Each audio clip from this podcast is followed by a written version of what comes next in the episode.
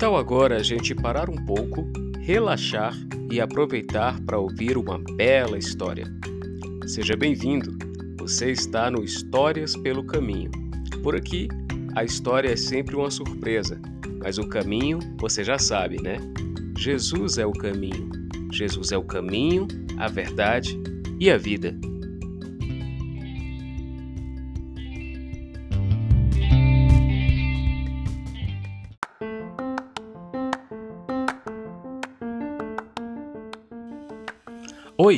Eu sou o pastor Walter Norbrandão e hoje eu vou te contar a primeira parte da incrível história de um menino que num dia muito chuvoso viu algo muito misterioso no jardim de casa.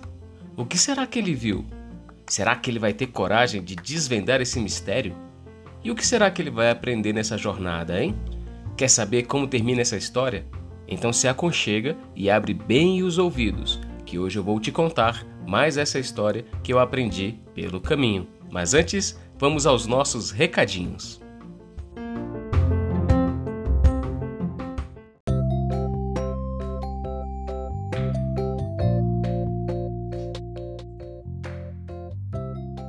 Essa história está dividida em quatro partes e cada parte da história vai ao ar aqui sempre segundas-feiras, bem cedinho, tá? Você pode ouvir cada parte no carro, enquanto vai para a escola, ou na hora do lanchinho em casa, ou até mesmo quando você estiver brincando. Ah, e que tal assistir com lápis e papel na mão, desenhando os personagens do jeito que eles aparecem aí na sua imaginação? Eu vou amar ver os seus desenhos. É só pedir para o papai ou a mamãe marcar a gente no Instagram, arroba Juntos Pelo Caminho. E aí eu digo o que achei do seu desenho, tá bom? Ah, e lembrando, você também pode assistir os nossos episódios na TV, lá no canal Juntos pelo Caminho no YouTube. Bacana, né? Mas agora vamos lá, chegou a hora da história, uma história sobre o caminho e que vai te abençoar com muito carinho.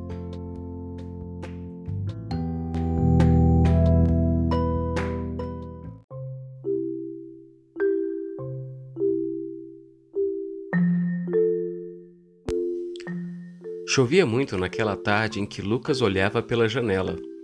Ele ainda estava usando as meias que ficaram meio molhadas depois de pisar nas poças de água que se formaram na garagem. Ele e seu pai tentaram se proteger com o guarda-chuvas, mas isso não ajudou muito a evitar que os pés deles ficassem encharcados. A verdade é que ainda não inventaram uma boa proteção para os pés em dias chuvosos. Os tênis foram uma boa tentativa para isso, mas o estado das meias de Lucas deixava bem claro que essa não era uma solução perfeita. Mesmo com bons calçados, é incrível como as meias sempre ficam um pouco molhadas depois que a gente toma chuva. Nem as botas de plástico resolvem isso. Mas para Lucas, isso não era tão ruim assim. Ele até gostava da sensação de ficar um tempinho a mais com as meias nos pés depois que entrava em casa, mesmo que elas estivessem assim, meio molhadas e com as meias molhadas ainda nos pés, Lucas olhava através da janela embaçada pela chuva. Foi quando ele viu, ali no jardim, perto das flores da mamãe, algo que chamou sua atenção. Era uma coisa meio verde, meio marrom, comprida e que parecia se mexer de vez em quando.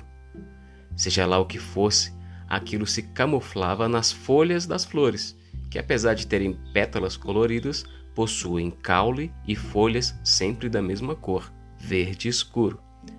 Nisso, todas as flores são iguais. Nenhuma delas tem caules e folhas que não sejam verde escuro. Mas Lucas sabia que o que mais atraía as pessoas mesmo eram as pétalas coloridas. São elas que chamam mais a atenção de todo mundo que olha para as flores. Ninguém liga muito para a cor do caule ou das folhas das flores. A irmã de Lucas, por exemplo, Sempre que vê uma flor, faz um monte de perguntas sobre as cores das pétalas delas. É isso que acontece todas as manhãs quando Joana ajuda a mamãe a regar o jardim. É nessa hora que começa a sessão de perguntas. Por que a rosa se chama rosa se na verdade ela é vermelha, mamãe? E por que aquela flor branca se chama copo de leite se só tem orvalho dentro dela, hein? Será que alguém confundiu orvalho com leite? mas o leite vem da vaca e não das flores. Teve uma vez que Joana perguntou se alguém já tinha feito queijo com o orvalho que encontrou dentro da flor chamada copo de leite, achando que era leite mesmo. Só se fosse alguém que nunca tivesse provado leite de vaca de verdade, porque o orvalho que tem dentro das flores é muito diferente do leite que a gente toma no café da manhã.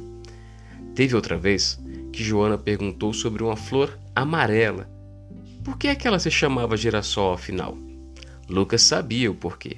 Ele já tinha ouvido falar que o girassol tem esse nome porque parece acompanhar a trajetória que o Sol faz no céu, nascendo de um lado e se pondo lá do outro lado. Mas Joana não sabia disso. Então a mãe explicou, bem delicadamente, dizendo que as pessoas deram esse nome para o girassol porque repararam que aquela flor ficava sempre olhando para o sol, como se girasse a cabeça enquanto ele fazia sua caminhada no céu ao longo do dia. Essa era uma maneira bem mais carinhosa de explicar, pensou Lucas. Enquanto essas lembranças vinham à sua cabeça, Lucas continuava observando a chuva lá fora. Ainda dava para ver aquela coisa, meio verde, meio marrom, se mexendo no canteiro, pertinho das flores. Pensando bem, aquilo ali parecia ser uma cauda. Seria de algum bicho?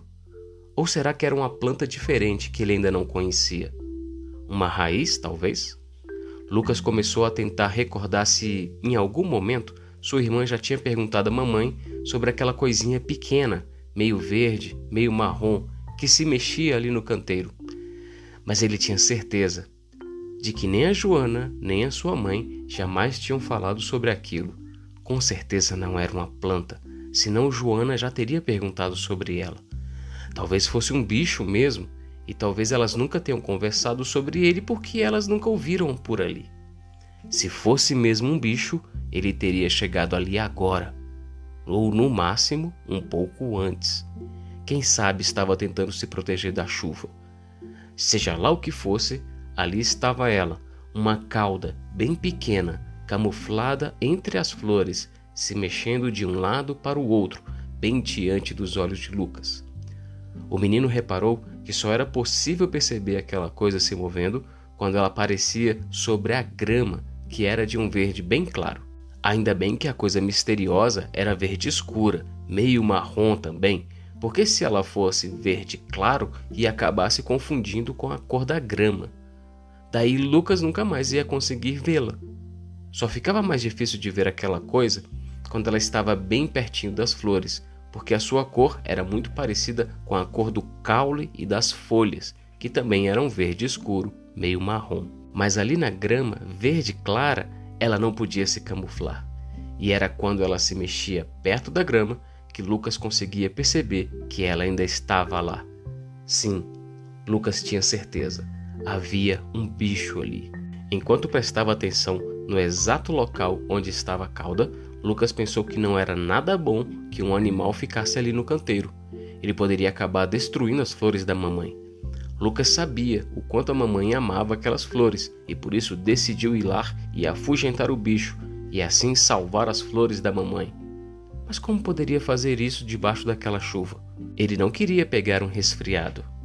Da última vez que ele ficou gripado, teve que tomar um xarope com um gosto horrível e por causa da gripe, ele também ficou um bom tempo sem poder jogar futebol na rua. Que coisa! Parecia que não tinha jeito mesmo. Lucas estava ali, vendo uma cauda marrom se mexendo no canteiro, mas não podia fazer nada para salvar as flores da mamãe. Ele pensou em falar com o papai, mas se lembrou de que ele também tinha se molhado muito na chuva quando o buscou no colégio mais cedo e certamente não ia querer sair naquela tempestade novamente. Na verdade, o pai de Lucas nem gostava tanto assim de flores. Uma vez ele pisou nelas sem querer e Lucas passou a tarde toda com ele, ajudando a arrumar a bagunça antes que a mamãe chegasse. Foi até legal, mas não adiantou muito. A arrumação ficou longe de parecer com o jeito que as flores estavam antes, e a mamãe reclamou bastante com o papai naquele dia. Dificilmente o papai ia se aventurar na chuva para mexer no canteiro de novo. Lucas ficou desapontado quando entendeu que não poderia salvar as flores da mamãe. Ele sabia que não podia sair na chuva e também sabia que seu pai não faria isso também. E foi exatamente quando pensava nisso que um raio riscou o céu e um trovão fez um barulhão que assustou todo mundo na casa. menos a mãe de Lucas, que ainda não tinha chegado do trabalho. A irmã dele veio correndo do quarto, desceu as escadas e se abraçou ao irmão no sofá da sala.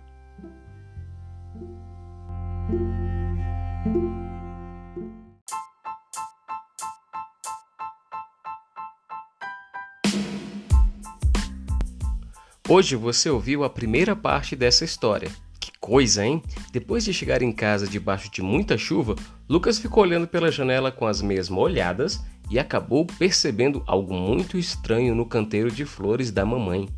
Será que ele vai ter coragem de ir até lá para ver de perto o que tem no meio das flores? E a irmã dele, hein? Será que ela vai querer ajudá-lo? Eu não vejo a hora de te contar a segunda parte dessa história. Te vejo lá, hein? Tchau, tchau e fica com Deus. Ah, e se você ficar muito ansioso, lembra que você pode ouvir a história completa, tudo de uma vez, assinando o nosso clube. O link está aqui embaixo na descrição do episódio. Lá no clube, além das histórias completas, você terá acesso também a histórias exclusivas e acesso antecipado para as histórias que vêm aqui para o podcast e para o YouTube. E o que você acha dessa história de hoje virar um livro, hein? Já pensou? Ter a história e os personagens ao vivo e a cores aí nas suas mãos, podendo ler onde e quando você quiser? Então não se esquece de ajudar a gente no financiamento coletivo do Apoia-se, clicando no link que também está aqui na descrição para a gente realizar esse sonho juntos. Deus abençoe você e até a próxima. Vamos juntos pelo caminho. E lembre-se, Jesus é o caminho.